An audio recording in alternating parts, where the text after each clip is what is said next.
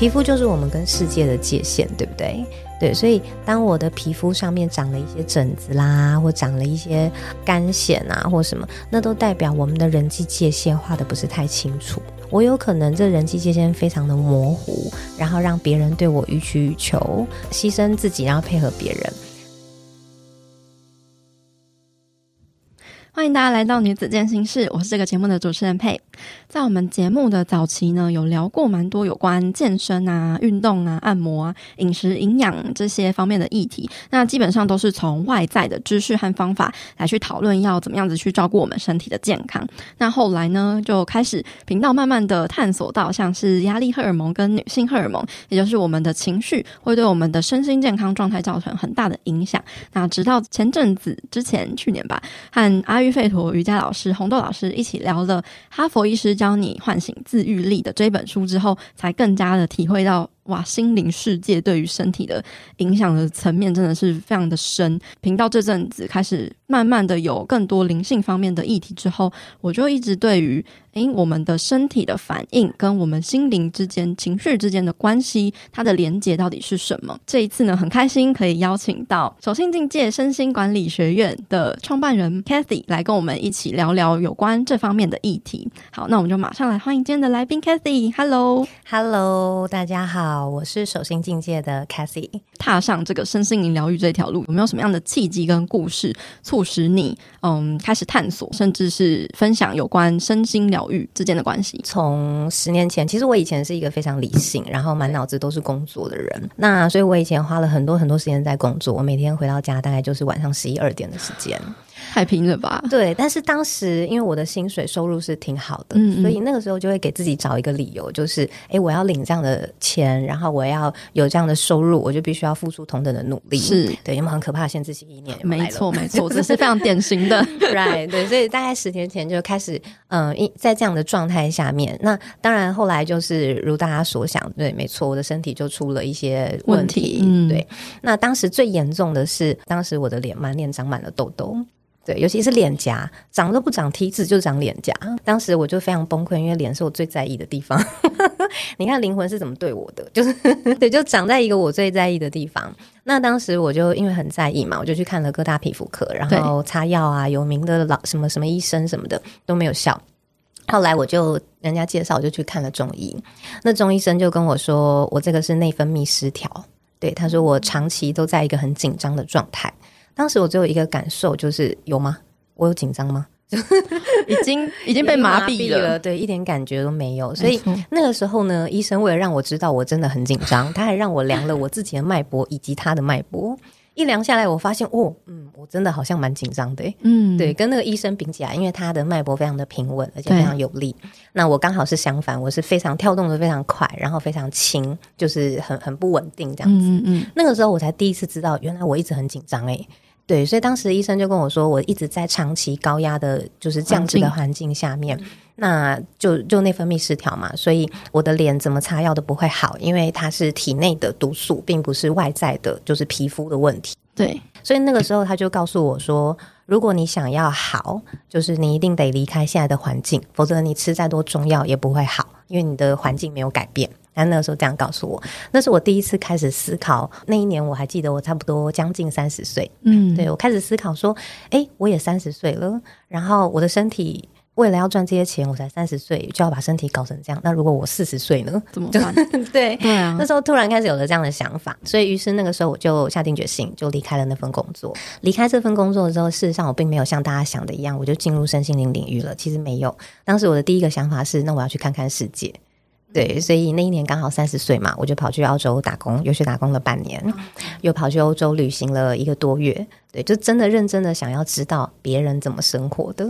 对，为什么我在台湾的世界？对，得生活成这样，我就是去，当然就是真的是开了眼界啦，在国外非常开心，然后觉得哇，原来有这样子的生活模式，原来不用这么努力工作，没有啦，还是要努力工作，可以轻松一点的工作，对，可以很轻松的心情来工作，是，对，所以当时就后来回了台湾，就回了台湾之后，当然我就开始思考，就是还是得回台湾，就是面对现实嘛，面对台湾这环境，好像还是得工作，还是得做点什么，所以当时是我第一次开始思考，我真的要开始好好的自我探索，嗯，对，所以其实是回来之后，我才开始接触一些。嗯、呃，为了想要自我探索而去寻找的一些方法跟工具，那当然那个时候就接触了大大家都知道的很多的卡牌类，包含就是呃塔罗牌、天使，然后以及原型卡。那就是现在我一直都有在做原型卡的教学。那这几副牌卡里面，我最喜欢原型卡，是因为它探索的就是呃每一个人的潜意识。潜意识的内在的意识跟内在的原型，这样子是那个吗？荣格的，right，它就是源自荣格的十二原型。嗯，对，只是美国的麦斯博士，他就是后来又延伸出自己的系统，所以原型卡其实是属于麦斯博士自己又延伸出来更细腻的七十四种原型。嗯，那当时我会使用原型卡，是因为我一直就比较理性嘛，对，所以我认为它至少是有一些心理学基础的，对，所以比较、哦、比较科学，right，比较科学，比较能够信任这样，所以当时就学习了这些牌卡，然后对自己做了很多很多。的探索，那后来当然就是更深入的一头栽进去之后，其实美国的那个麦斯博士，他在美国其实是一个能量医学的身心灵大师，嗯，对。那但是他在台湾卖的最好的不是能量医学，也不是身心疗愈相关的书籍，而是原型卡，对，不知道为什么，对。但是我后来去研究他，发现他其实非常擅长在能量医学以及身心的疗愈上面，所以看了一些他的书，才发现哦，原来所有的心里面的情绪都会影。影响我们的身体反应，包含灵性层面也是一样，身心灵三个层面它是会相互影响的。那那个时候，我当然就第一次知道了这个讯息嘛，就是这样子类似的知识，我就非常的感兴趣，对，于是就开始疯狂的上网查相关的资讯。对，那大家一定就知道有一位那个老奶奶叫做路易斯海，对，对，她就是算是我启蒙的一个老师吧。我就看了她的书，因为她写了更多的跟身心灵就是相关的疗愈相关的身心对应相关的书籍。这是生命奇迹系列，right？生命奇迹系列。嗯、那当然新的还有镜子练习啊，还有很多每一天爱自己啊，这样就他还有后面还陆陆续续出了非常多书籍。那但是当时我好几年前第一次看他的书的时候。真的是很惊讶，觉得哇，原来我连那个脚踢到柜子都可以看一下，到底发生什么事，就是竟然，对对对，大拇指 OK 都可以看一下，他有什么话要说？嗯，对，就是在我就非常的惊讶，觉得哇，怎么会有这样子的知识跟这样的领域？这样，所以那时候就开始嗯、呃，一头栽进这个这个领域当中。对，那当然在这个过程中，我也发现，因为在最早期，我从自我探索开始嘛，那会一直栽到身心疗愈，其实中间当然有一个很大的原因。是因为我发现大家都在自我探索，那但是我知道了，就是我知道我的潜意识是这样，我知道我有这样的限制性意念，我知道我有这样的状态，我知道我有这样的情绪，但是然后呢？他们会消失吗？不会，嗯、就是他们不会消失，他们会一直就对在你的身心灵的场域里面，这样身体就有症一样有症状，心理一样有情绪，能量层面还是一样会有很多的对这样的能量。不知道下一步可以可以干嘛？对，就那个时候我就觉得哇，那然后呢？嗯，对，哇，很新鲜。然后呢？对对对对，然后呢？然后我就呃开始觉得，开始慢慢慢慢的，哈，就越来越深入的去了解这个领域，才知道原来在自我探索之后，如果我们不做一些疗愈，不做一些身心灵的疗愈的话，事实上我们很难会去改变。嗯嗯，那那其实这都是一个人的习惯、身体的习惯、心理的习惯、灵性层面的习惯，一个惯性。对，那这些惯性我们很难去改变。那原因是因为我们一直以来我们很安全的，长期都在这样子的道路上面，用这样的身体在生活，用这样的状态，用这样的思想在生活。我们以为很安全，我们认为很安全，对，所以就很难改变嘛。嗯，那但是在你身心真的有做过一些疗愈、学习一些疗愈之后，你会发现你的身体柔软了，嗯，然后你的心里的情绪是可以流动的，对，因为有情绪是正常的嘛，不是说我们就要把它封住，这样，嗯，就是你的情绪可以流动了，你的身体柔软了，然后慢慢慢慢的，你会发现你的能量层面，如果你稍微感知敏锐一点，你会发现它开始有一些改变。对，那当身心灵三个层次都做了一些改变之后，慢慢的你就会发现你的行为模式很自然而然的就改变了。嗯嗯嗯，对，它是一个这样子的道路，所以我才知道原来在自我探索之后，如果我想要改变，并不是硬逼着我自己，我现在一定要改变，不是用头脑去对告诉自己要改变。对对对，因为大家一定有经验，用头脑告诉自己要改变，只会改变一天。对，然后第二天哎就弹回来，弹回来速度之快，这样，然后还说哎昨天发生什么事？昨天我怎么了吗？对，所以就哎要进入在这个疗愈的过程当中，然后才慢慢慢慢的自然而然的，你的心会自然而然的想改变。那你后来出国了之后，你的内分泌失调就好了吗？啊，对，这个问题非常好，有多毒说有多毒就有多毒。出国回来内分泌失调一直也没好。脸上痘痘仍然在长，对对，然后还是非常的严重。我还记得我去欧洲的时候拍的那个照片，真的是还是满脸痘痘，很恐怖这样子。不是说放松了之后就会好的，嗯，就是因为你可能体内累积了太多，所以它需要清理，需要排毒。当然它需要一点时间，而且我一直都有在吃中药哦。那个时候，嗯、对，那就大概有起码有半年多的时间吧。但后来是真的回到台湾之后，又休息了一阵子，开始做一些自我探索，慢慢慢慢的好了。对，莫名其妙的慢慢好，嗯。对，然后后来也就没有再复发。哦，对，当然我觉得跟后来呃我自己有做一些身心的疗愈、身心灵的平衡，我觉得还是有很大的关联性。对对，就是整体上你的对心灵有更多的疗愈了。是，嗯。那这样的话，就我们非常有兴趣的想要了解，诶，我们的身体跟心灵之间的关系到底有什么样的连结呢？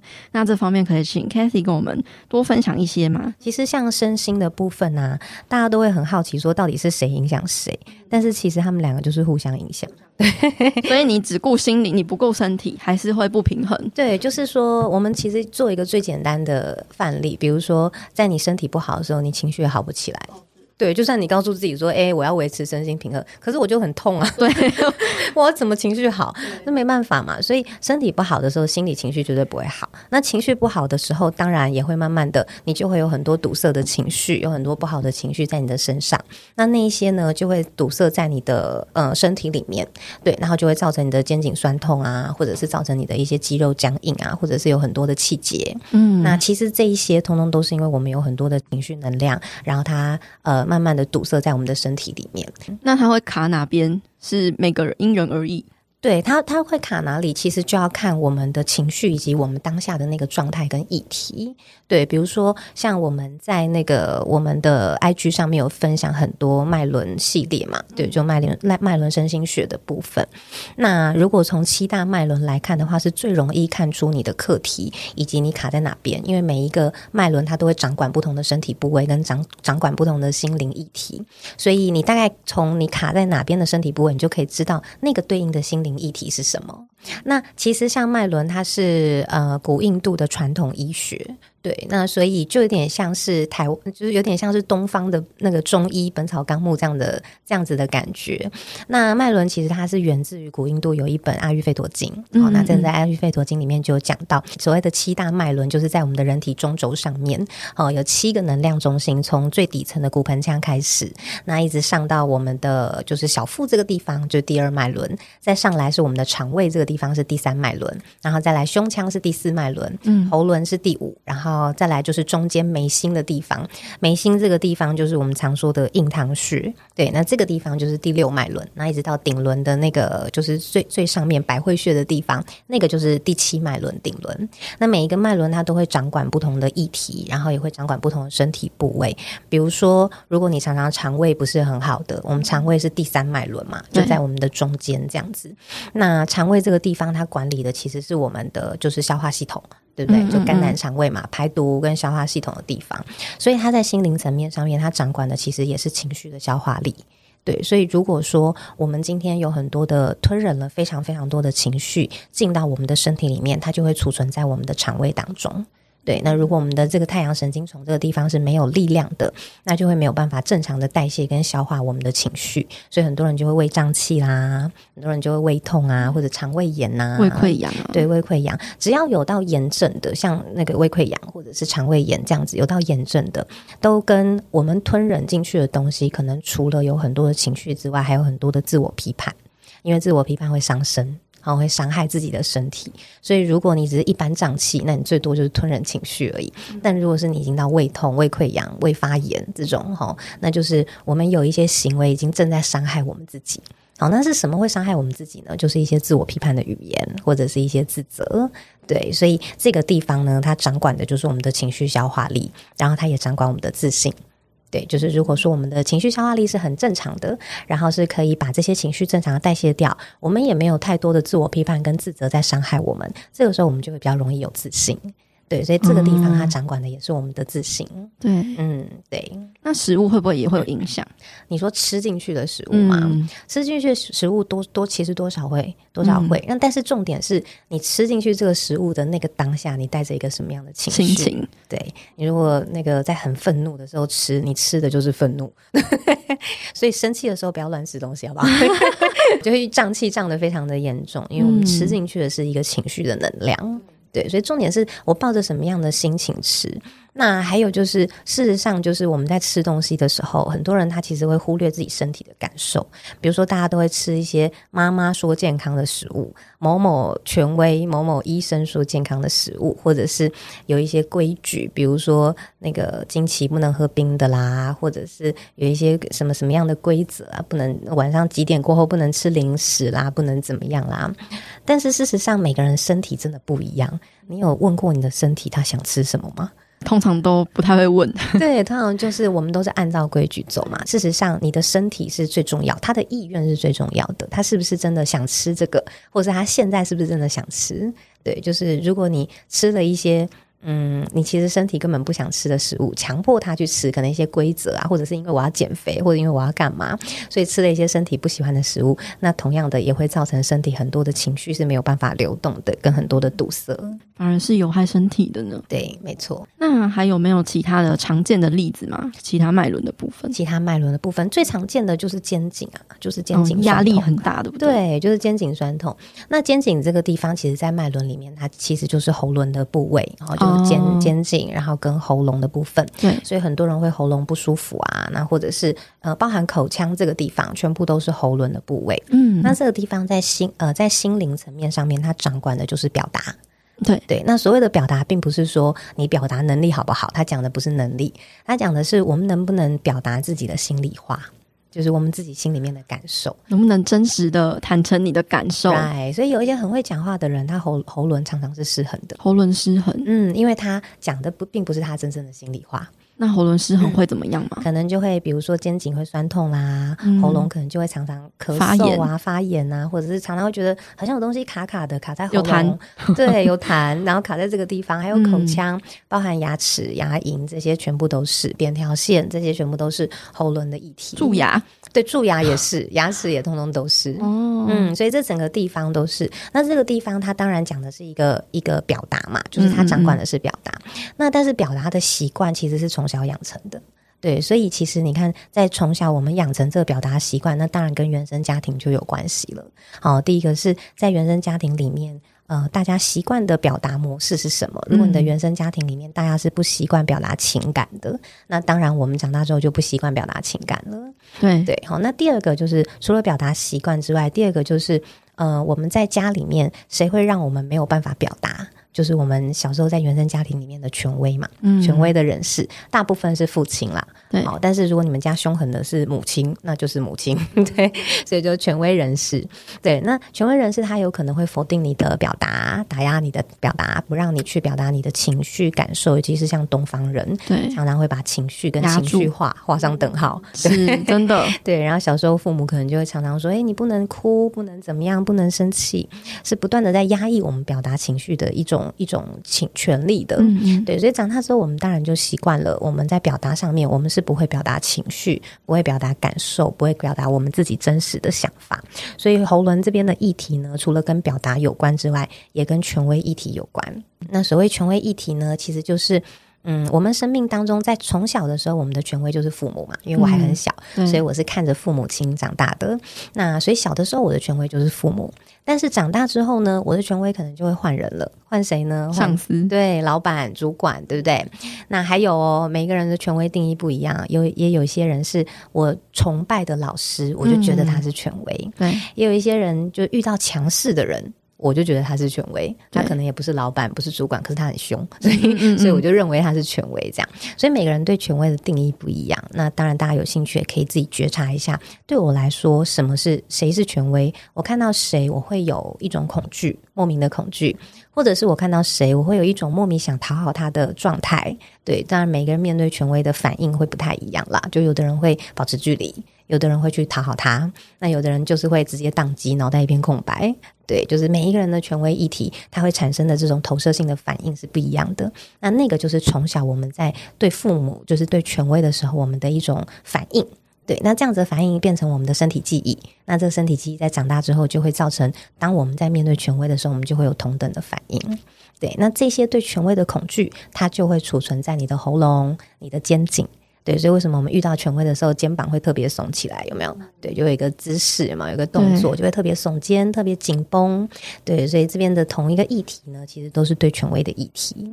嗯，对，所以是要觉察自己面对权威的状态是怎样.然后去看怎么样子去化解，没错，这样子的恐惧吗？对，因为呃，第一个当然就是觉察一定是最重要的，因为有很多时候我们必须要先知道，然后接纳，我必须要接纳我有这样子的议题，我有这样的恐惧，我有这样的状态。那我接纳之后呢，我可以开始去找找原因。比如说，在这样子的呃权威的恐惧下，这个恐惧一定不是第一次来找你，他可能已经 maybe 在你小时候五岁六岁的时候，他就已经出现在你身上。嗯，嗯，对，所以我们可以去找找最早他是什么时候来到你的身上的。对，对，那个时候发生什么事了？嗯，然后那个时候你的这个权威对象是谁？那当时你是不是错误的压抑了你的情绪？嗯，对，事实上。呃，疗愈的重点永远都不在事件，就是那些造成的事件，其实并不是重点。重点是那些事件当时对你的你产生的情绪。那那些情绪，当你没有在当时没有被释放跟流动，而被你错误的压抑在身上，那它就会变成你的身体印记。对，那这个身体印记在长大之后呢，就当然有遇到同样的人事物的时候，就会容易触发。嗯，嗯，所以我们回去找到那个当时的情境，嗯，其实是为了要回去感受当时的那个情绪。那如果可以的话，当然要把当时的那个情绪让它有办法流动出来。其实这就是一个疗愈的过程，再度感受那个被压在你自己身体身上的那个情绪的印记，然后让它流掉，对，让它流动。所以该哭就哭，嗯，对不对？该生气就生气。那当然还有一个重点哦，就是现在不要再压抑了，嗯，现在不要再叠加，不要再用新的。对呀，啊，你说旧的。清完了，然后你新的又来，对不对？嗯、对，所以旧的我们要让它流动出去，但新的，因为你的身体记忆不容易改变嘛，它可能需要一点时间，所以即便旧的有有流动了，有释放了，但是当新的。嗯、呃，我现在感觉到有权威正在我面前，我同样感受到我的身体反应，我同样感受到恐惧，我同样感受到紧张的那个当下，我们可能会需要记得那个感受。嗯，回去的时候找一个自己觉得安全的、舒服的空间，把房间门关起来。对，然后把这些今天遇到的这些情绪跟感受，再把它在房间里面释放出来。嗯，对，所以，我们所谓情绪的流动，都并不是对着别人大骂。对，不是为了要伤害别人。对，我们的情绪流动，只是为了要释放我们的情绪，而不是要把情绪发泄在别人身上，这是两件事。对，所以回到家，房门关起来，好好的流动自己的情绪。会建议大家怎么样子流动吗？其实就回到家之后，你把房门关起来，重点第一个是你要先觉得这个空间是安全的，不会有人来打扰你，你可以很放心的去发泄你的情绪，去释放你的情绪。那第二个是回到那个感受，那当然就是如果你有一个呃对象，比如说那对象可能是你的老板，可能是谁，嗯、你可以想象他就在你的眼前，对，想象他就在你的眼前，然后你去感受一下他在你的眼前的时候，你的身体有什么反应？嗯，是紧张起来、紧绷，还是你觉得，呃，觉得很很不舒服，甚至你觉得很愤怒都有可能。那在那个当下，你就可以把这些你感受到的感受，通通释放出来。如果你想哭，你就好好的大哭；如果你觉得害怕，你就把我害怕讲出来。我很害怕，我很害怕，我很害怕，把它讲出来。如果你觉得你很生气，那你就对着空气，或者是对着枕头，对，去骂他也可以。对，那个没有道德观的，因为我们不是为了伤害别人，只是为了要释放情绪这样子，嗯嗯，所以没有人知道你骂什么。对，然后我们也必须清楚的知道我们在干嘛，我们必须清楚的知道我们是在释放情绪，而不是真的在骂他。嗯，对，但是可以骂，那我可以释放，这样就是一个什么样的情绪？那如果是委屈，那当然我们就把这些委屈，我的委屈全部说出来，因为你说不出来的这些所有的委屈、所有的愤怒、所有的感受，它又堵塞在哪里了？就我们的喉咙，嗯。嗯，又堵塞在喉轮这个地方，所以为什么这里跟权威一体有关？啊？原因也在这边，嗯、它又堵塞在这边了，所以我们就会造成有些人，如果你发现你的脖子特别粗的，嗯，真的哦，真的吗？嗯，脖子特别粗？的比例，我们看比例，不跟别人别人比较，看自己的比例，脖子比较粗的，然后脖纹比较深的。啊、嗯，对对对，这些也通通都可以看得出来，你这个喉轮的地方是不是堵塞了很多的能量？是，嗯，是不是有很多心里话都没有说出来？那该说的，我们就要把它说出来。嗯，嗯，不管是用说的或用写的，对，都可以。对对，都可以。用写的也是一种方式，因为心手相连嘛，所以确实手手的写其实是可以写出潜意识的。嗯嗯嗯。但是当然用说的，呃，效果会比较好。对，因为它才不会堵塞在你的喉咙，嗯，所以你看，还如果能说的话，还是要把它说出来，嗯嗯嗯。对，那我自己的话，我还蛮想要了解关于妇科的问题，就是很多像我自己也会有像经痛的问题。我们有好几个，我们有学生因为来学疗愈，他经痛好了。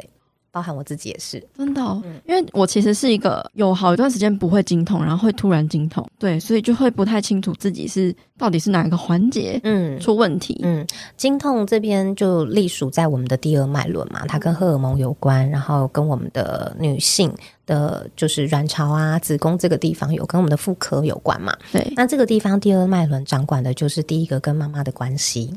嗯，因为我们是从妈妈的肚子里面生出来的嘛，然后我们的脐带跟妈妈是相连的，嗯、所以脐轮这个地方它掌管的也是跟母亲的关系。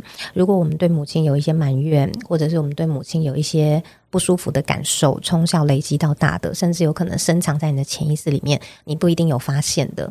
那但是这些呢，通通就会储存在你的二号脉轮，就会储存在你的子宫这个地方。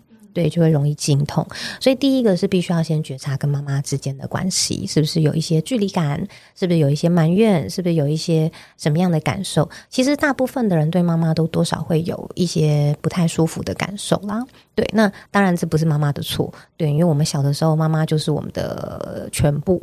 对，所以我们会很希望妈妈能够给我们百分之百的爱，但重点是呢，每一个小孩子要的百分之百的爱又不一样，所以妈妈很困很难做，对不对？全天下没有一个母亲可以百分之百的满足自己的孩子，嗯，对，所以绝大部分的人其实都会有跟妈妈的议题，那只是这些议题我们必须要去觉察，一样情绪必须要释放出来，这个才会对我们的第二脉轮那些堵塞在里面的能量才有办法去做释放。好，所以第一个是觉察跟妈妈之间的关系。那第二个当然也跟亲密关系有关。哦，这边是性性的地方嘛，对不对？嗯、性轮。那为什么亲密关系跟跟妈妈的关系会在同一个脉轮？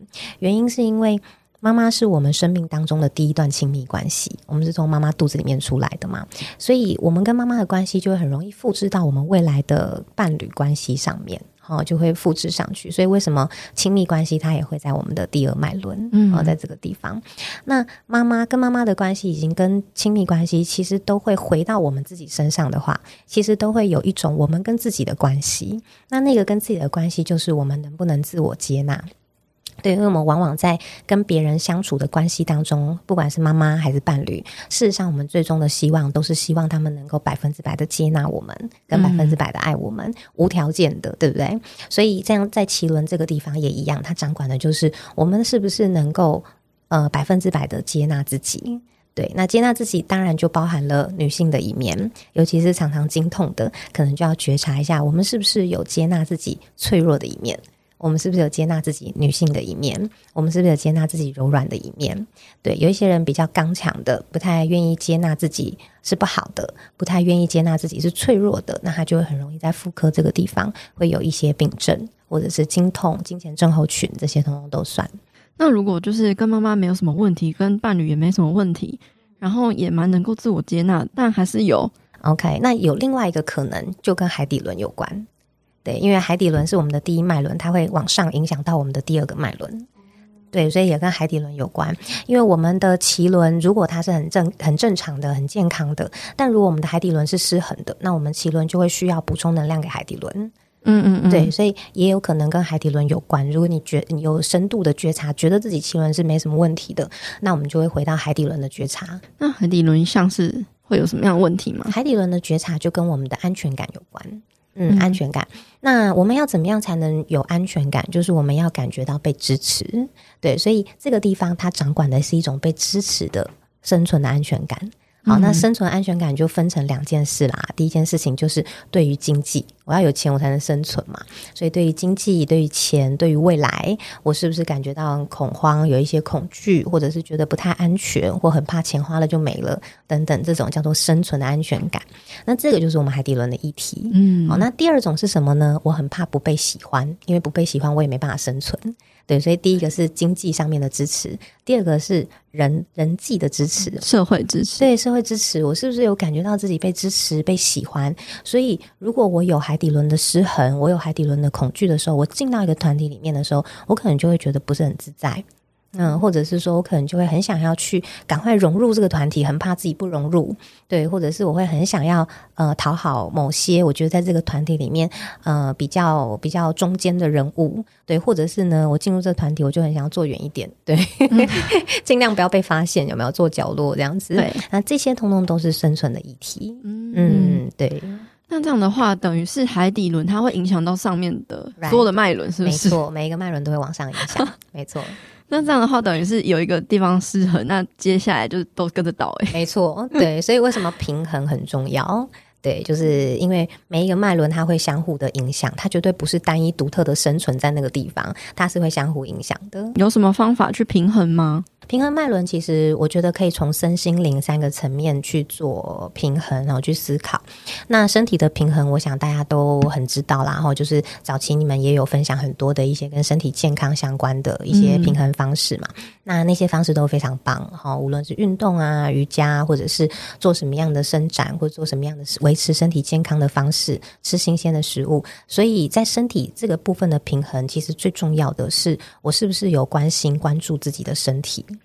有跟自己的身体连接，来，我是不是知道我今天我的身体的部位？比如说我现在坐着，我是不是知道我哪边肩膀比较高，哪边肩膀比较低？我们要练到我们对身体的觉察力是随时随地。像你是右边，这我我我就觉察不到。okay, 我，我看你是这一边啦，对对，你是右边。嗯嗯，好，所以要对自己的身体的觉察要非常的敏锐。我是不是可以？当我很清楚的、很敏锐的知道我的身体的状态的时候，当我的身体有一点点小小的不舒服。服或一点点小小的卡，我就会立马发现，那我是不是就会立马去把它清理掉？对，去调整。对，哇，那这样要怎么样子能够有这么大的觉知力啊？就是要常常运动还是静心？静心我觉得是非常重要的。我觉得冥想静心是非常重要，因为在冥想静心的时候，第一个你只要够静下来，你的能量场够稳定下来，其实你的整个觉知就会变得比较敏锐。嗯，但是因为我们太常被外外界的世界干扰了，所以我们的能量场就没办法这么敏锐的感知。嗯，所以我觉得多练冥想跟多练静心绝对是有有很直接的反应的。就是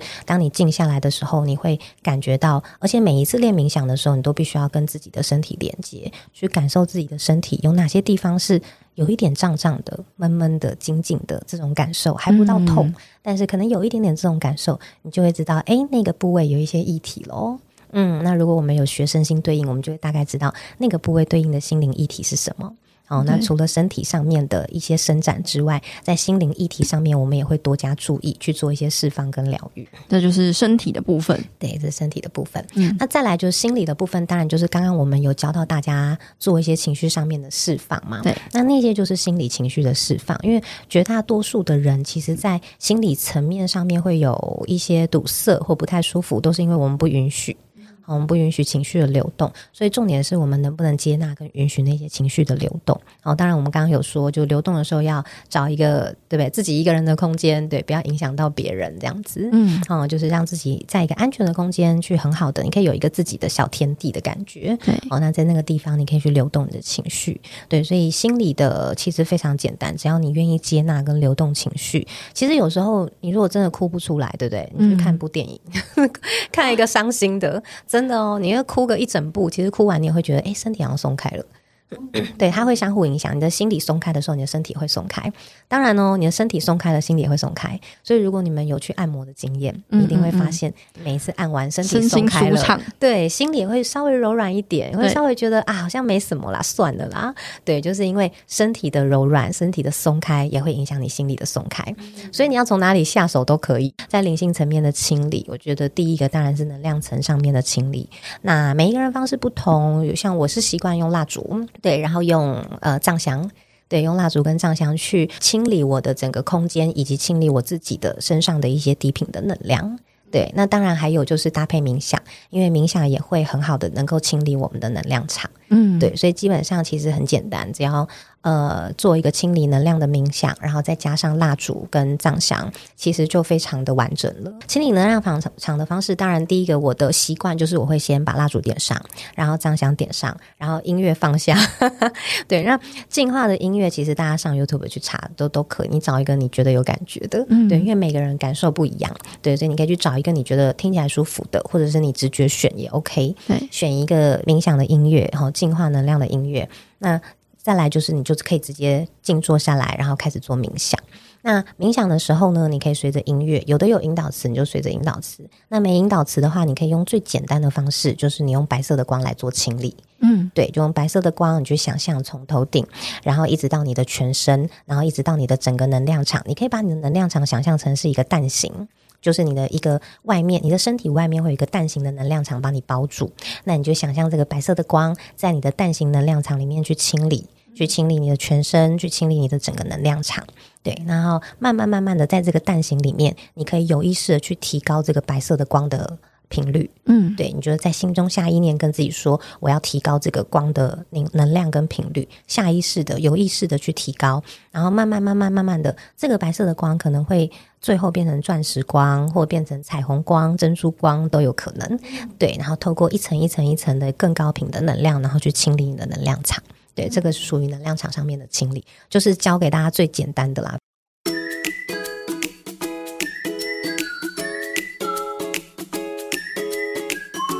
阳光的米浆营养商谈室，本期节目由统一阳光赞助播出。同阳光一三五，每周一三五，一周三次，补充植物性蛋白，少负担更健康。相信每一段旅程都是不会白走的，为自己走过的每一小步喝彩吧。目标完成与否是其次，重要的是过程中你是否开心呢？是不是比一开始成长了许多？当方向对了，方法对了，成果就一定能够在身上累积。推荐给大家统一阳光豆浆、糙米浆、燕麦奶。三种植物营养，补充满满健康能量，蜕变成更阳光的自己吧。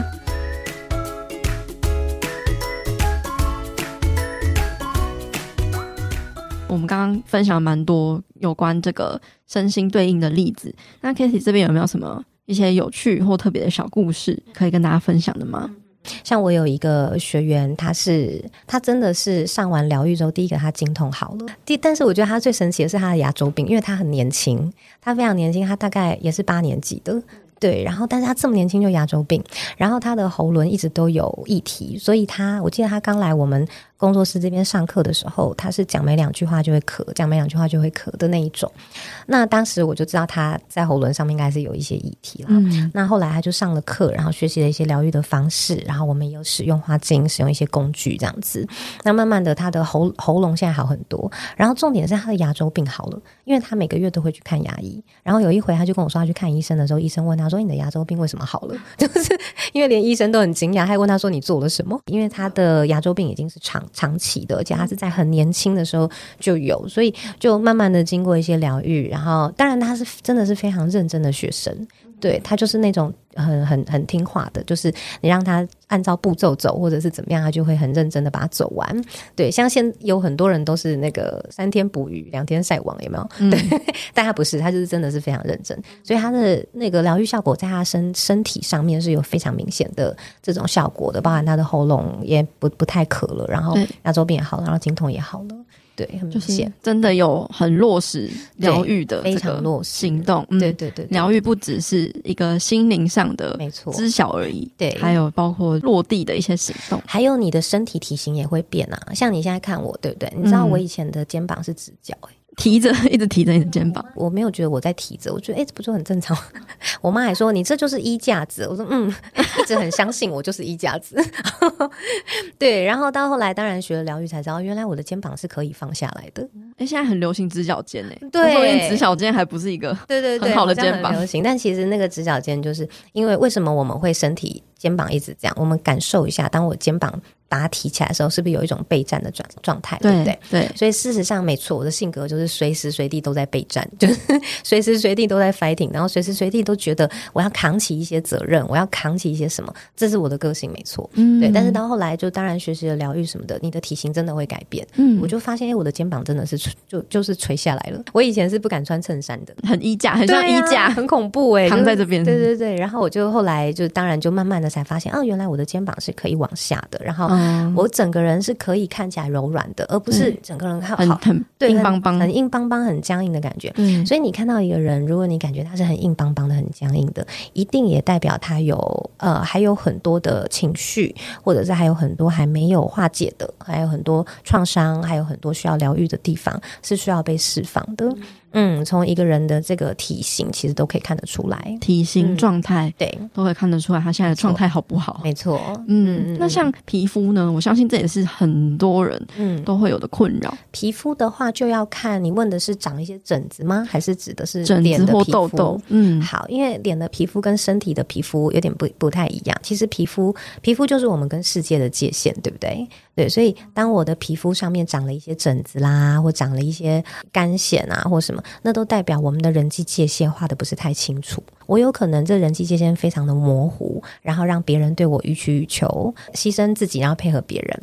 这个就是人际界限上面画的不是很清楚，那这个时候我是不是就会有可能一一直不断的接受外在能量的攻击，嗯、或者是一直接受外在能量进入到我的能量场里面？你的皮肤没办法保护你自己的感觉，所以你就会开始长疹子啊，对，就开始做有一些湿疹什么的。那如果你的皮肤是长干癣，就干的那一种，那就代表一样是我们人际界限的问题，但是有可能是我们的防御。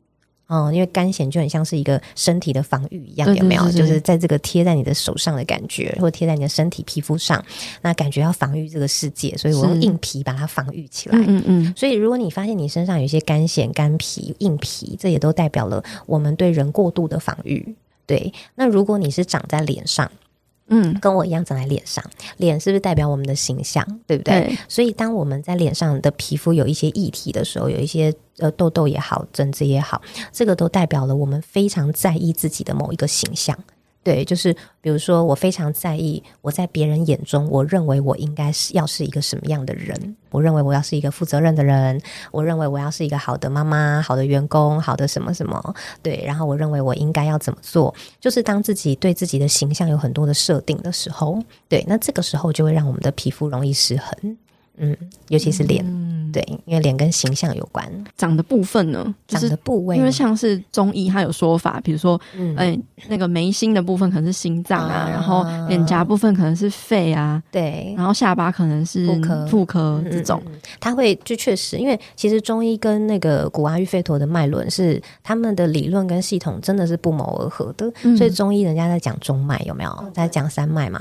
他讲中脉其实讲的就是我们人体的七脉轮，对，就是同一件事情。是，然后呢？我们脉轮讲讲的顶轮就是中医讲的百会穴，对对。然后我们脉轮讲的海底轮最底下就是中医讲的会阴穴，是对。然后膻中穴有没有在胸部中间？嗯、这就是心轮。嗯，那还有你刚刚说长在那个眉心这个地方，这眉心轮这就是中医的印堂穴。对对，所以他们确实是在理论上确实是不谋而合的。对，所以确实就是刚刚讲到，哎，下巴这个地方它就是妇科。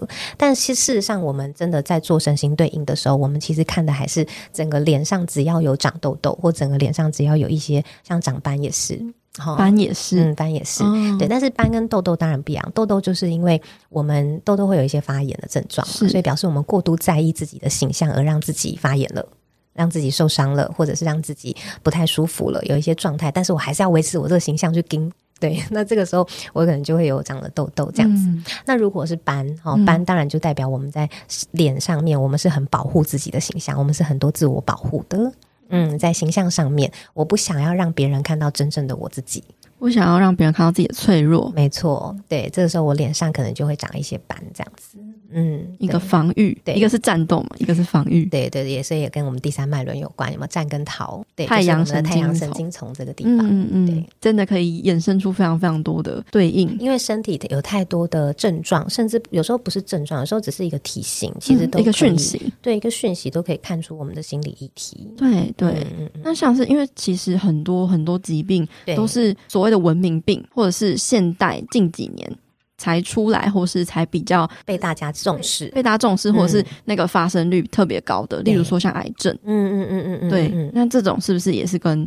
嗯，情绪真的是很有关系。对，因为癌症它就是大的肿瘤嘛，嗯，所以你就想象你有很多很多很多的气节，它凝结成一个肿瘤一块这样子。对，那那些气节怎么来的？一样就是我们情绪能量的堵塞，对，它堵塞在我们的身体里面，所以它就会产生气节。气节越来越多，越来越多，越来越多，我们都没有去清理，它久了它就变成肿瘤。那长的位置是不是也跟我们的那个情绪还有脉轮脉轮有关？有关，对，对没错，就跟那个议题有关。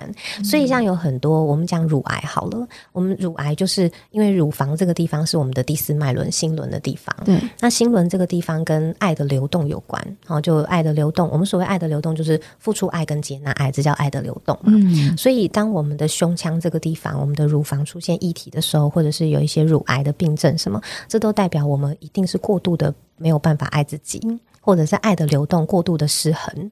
对，那过度失衡的意思就是，要么我过度的付出，但是我都没有接纳爱。对，那所谓的不接纳爱的意思就是。比如说，我们可以想象一下，当别人要给你礼物的时候，你接不接受？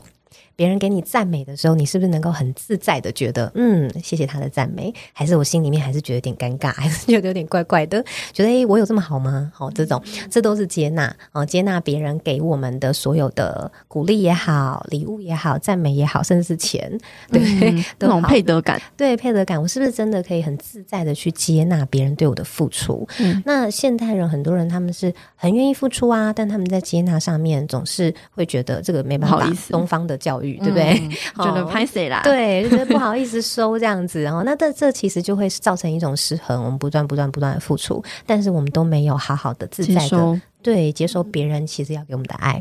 那久而久之，这个地方它就会产生失衡。所以乳癌的病人多半都是没有办法好好的爱自己，或者是没有办法接纳别人的爱，特别是女性，特别是女性，没错。所以，特别是妈妈级的有没有？因为很多妈妈她都一辈子对啊，嗯、为了家庭，为了小孩，为了另一半在付出，对，都没有好好的。照顾到自己，没错，在乎自己的感受，就是像东方，像我妈妈就是，她就是呃标准的贤妻良母型，所以无条件的为孩子跟付出，对，为孩子跟为她的老公付出这样子。那但是当我们要对她好的时候，她永远都是不用啦，不要买这个太贵，然后就不要啦，不要吃这个太贵，我们永远。永远对，所以你看他们是不是付出跟接纳是失衡的？对，不断的付出，但是当孩子要对她好的时候，她又不接受，对，她就不接受，所以这就是。他心轮就会容易失衡，所以我妈妈的身体永远是这样子箍在一起的，就是她的肩膀是内缩的，嗯，永远是这样子箍在，她的心轮已经往后了，有没有？对啊，希望大家都可以找妈妈来听这一集，对，希望所有的妈妈都可以学会接纳。就是子女的爱，或者是朋友的爱，然后或者是老公的爱，因为很多妈妈是不接纳的，嗯，对，而且很多妈妈是忽略自己的身体的，没错，对，因为他们一直不断的，他们的注意力都在孩子身上，没有在自己身上，或者在她老公身上。像我妈妈关节炎多夸张，你知道吗？她等到她那个有一天跟我说她膝盖很痛，我一看，哇，他的膝盖已经脱落到下面了。天哪，之前都不痛吗？对啊，还好哎、欸，她说还好，你看他多没感觉，真的，对，就对自己完。全身体一点一点觉知觉，对，完全没有哎、欸。嗯、然后等到他已经膝盖已经脱落，他才喊痛，因为很夸张，真的。对，所以很多妈妈已经忽略自己的身体到这个程度。对啊，所以为什么要找回自己身体的觉知太重要了？当你身体有一点点的症状、一点点病症的时候，你就要能够觉觉察，它才不会最后变成癌症，最后变成病症。对对。那妈妈的那个膝盖关节的部分，对，跟她的什么议题有关系吗？因为膝盖是关节嘛，那膝盖这个地方跟我们想法的灵活度有关，因为这个地方要必须要柔软有弹性，你的思考就会柔软有弹性。嗯，所以对我妈妈是一个非常固执的人，固执的人膝盖都不太好，right？因为她是没有弹性的。还讲一个很很好玩的，就是脚踝。容易扭到的，right，容易扭到的。嗯，什么状况下容易扭到脚踝？是不是我们走路的时候，我们要转方向的时候会使用到脚踝，对不对？对。所以，当我们的人生很迷茫的时候，在做抉择的时候，嗯、或者是我们明明要往这条路走，但是我们又觉得有点害怕，嗯、要走不走的，脚踝就会扭到。对，真的，所以可以回去回想一下自己脚踝扭到那个时期。是不是不知道要往哪里走？哎，是不是就是不知道往哪里走，或者是说明明我想要往这个地方走，可是偏偏我就往这里走，犹豫不决啦，或者是不知道往哪个地方走啊？这样，那你的脚踝不知道往哪个方向，它当然就扭到了。对，很有趣，对，真的蛮有趣的。嗯，那其实很多人就是，嗯，通常有身上有一些疾病的时候，虽然说我们常常会说，诶，是一个要重新面对自己的内在啊，了解自己的一个一个讯息，但是。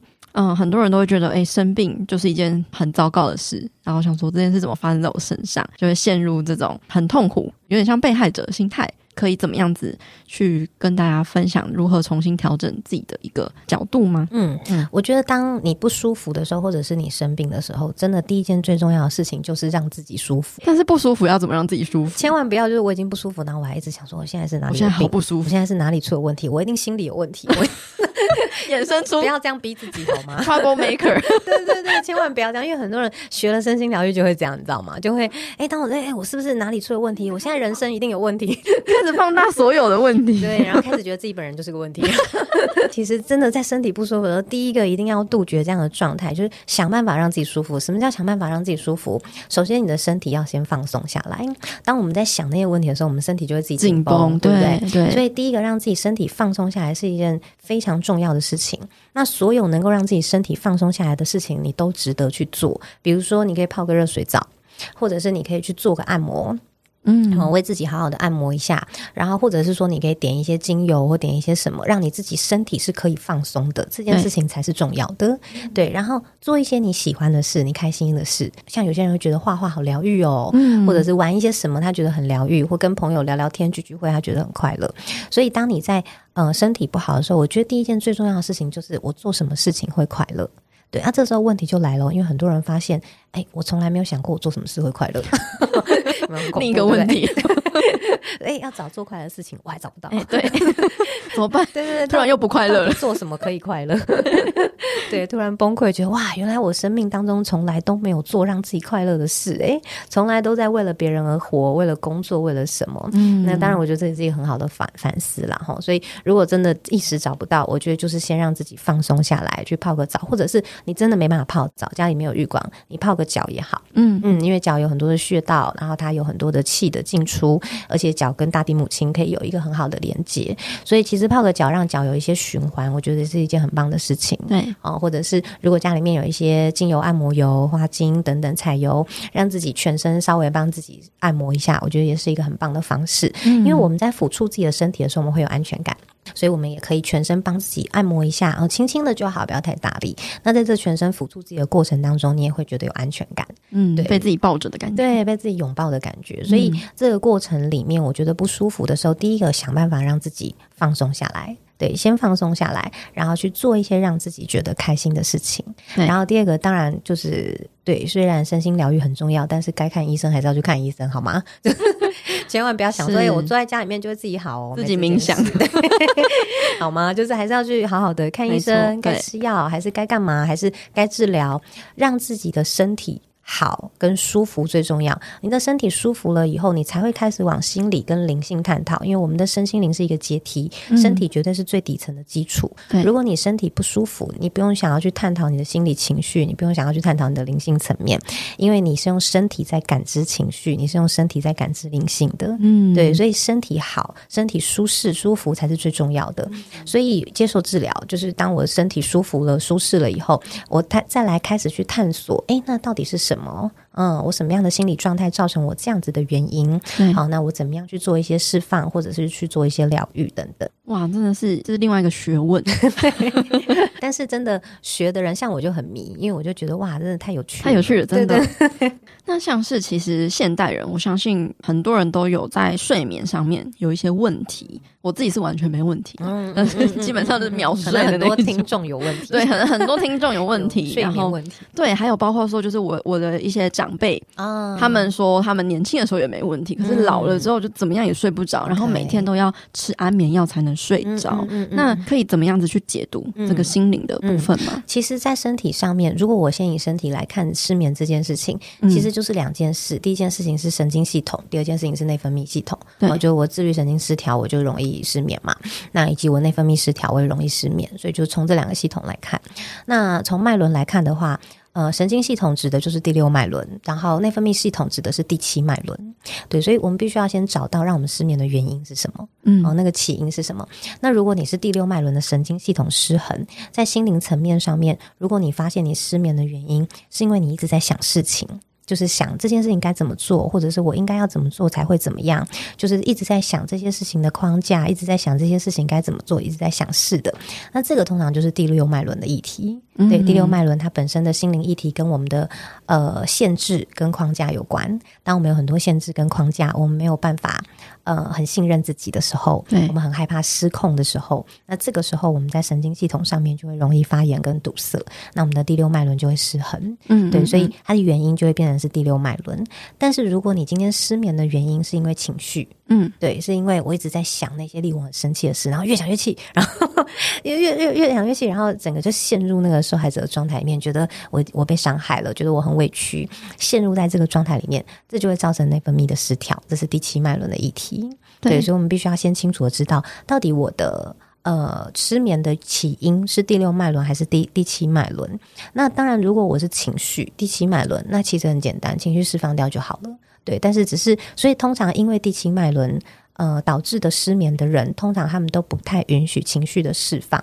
就是他们只是一直不断的陷入那个情绪里面，可是他们并没有真的把这些情绪流动出来，嗯，只是沉溺在情绪，对，只是沉溺在那个圈圈里面，但是他没有把那个情绪真的该哭的时候把它哭出来，真的该愤怒的时候真的把它骂出来，把它去这些情绪他可能没有真的好好的去释放出来，很多人都是已经累积到一定的程度了，对，才会是失眠的状态，嗯，对，所以那些呃在第七脉轮失衡，然后因为情绪而失眠的人，绝大多数都不是呃一开始。就是他们可能都已经是累积很长期的时间的那个情绪的累积了，对，所以累积到一定的程度受不了了，他才会在这个状态里。嗯嗯嗯，对。那当然，第二种就是如果我们是第六脉轮的失衡，就是神经系统的这一种，然后是我们的思想有太多的框架，会有太多的想法，这种让我们失眠的，那这个真的就要回到内在小孩的疗愈了。对，因为我们会有这么多的信念，限制性的信念，有这么多的框架，其实多半也是源自我们的原生家庭。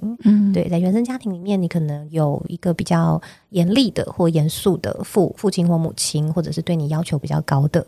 那或者是你可能是家里面的大姐大哥，嗯，对，就是那种对自己要求很高的，或者是父母从小就告诉你，你要扛起责任，你要照顾弟妹，你应该怎么样，有很多应该灌在你身上的这一种。嗯，那这一种就是在小的时候，我们我们有太多太多的限制放在我们的身上，我们的身上可能背了很多的枷锁。嗯，那长大之后呢，这就变成一种习惯哦。那这些习惯就会导致，当我们在呃感情中或者在工作上面，我们也同样的会把这些枷锁。就是用在自己身上，然后把自己套住。那这个时候，我们当然就很害怕事情失控啦，很害怕失败啊，很害怕不够优秀啊，很害怕做不好啊。那这些就通通都是第六脉轮的议题。这一样就要回到当时在原生家庭里面的那个状态，然后去疗愈当时的那个他。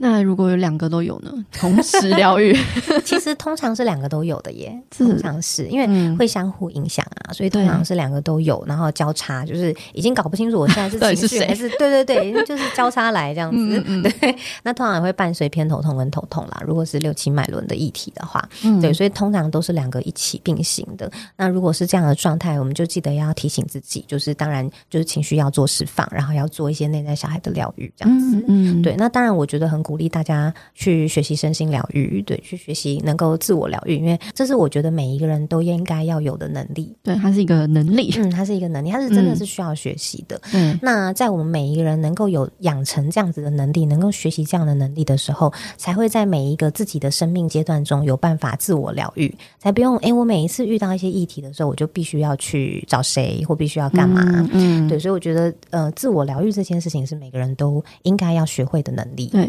而且也是本来每个人就都有的能力，right？这就是自愈力在讲的自愈力嘛，就是每一个人的身体其实都有自愈力的。而且像我有一些学员很有趣，他们他们来找我学习疗愈的时候，我会发现他们有一些人是当自己在身体或心理有一些状态的时候，他们会自己自动知道自己该怎么做。诶，我有一个个案，他就跟我说，他在有一次喉咙真的非常不舒服的时候，他去唱歌唱了一个晚上。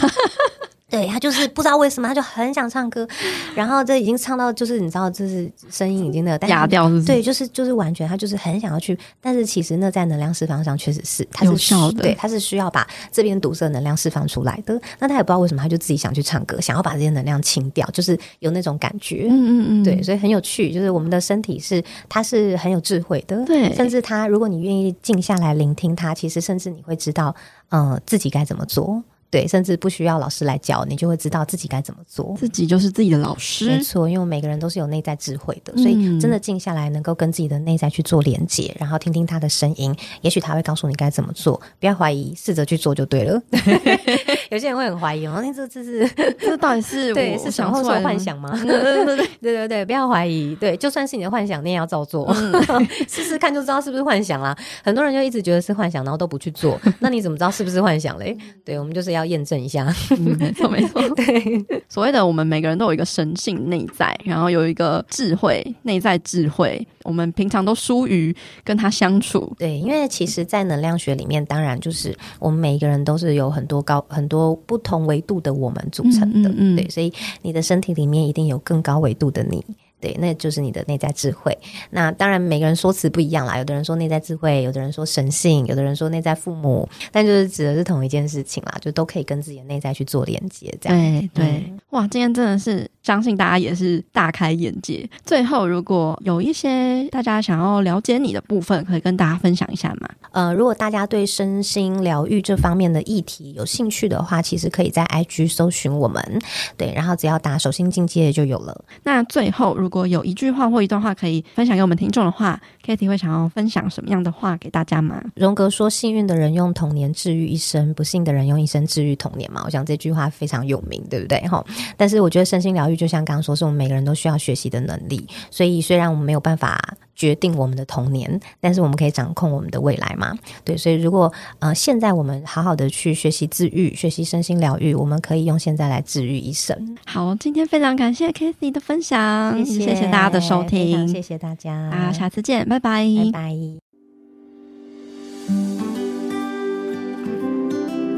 这次和手心境界的 Cathy 不知不觉就聊了很多，内容也感觉很连贯，不太适合拆分成上下集。于是结尾的部分就来做个简短的总结，帮大家快速复习回顾一下。首先，Cathy 过去和很多人一样，因为追求工作上的成就而不断忽略身体的警讯，直到看了中医才发现自己有很严重的内分泌失调，身体的压力非常的大，很紧绷。就算想要透过出国旅游、打工度假来让身心放松、恢复健康，甚至也有用中药调理，但还是有很多问题仍然反映在脸上跟身体上。后来因为接触到能量医学疗愈相关的书籍，不断探索之后，才发现身心灵三个层面都会深深的互相影响，才了解身心对应的关系，还有自我疗愈的重要。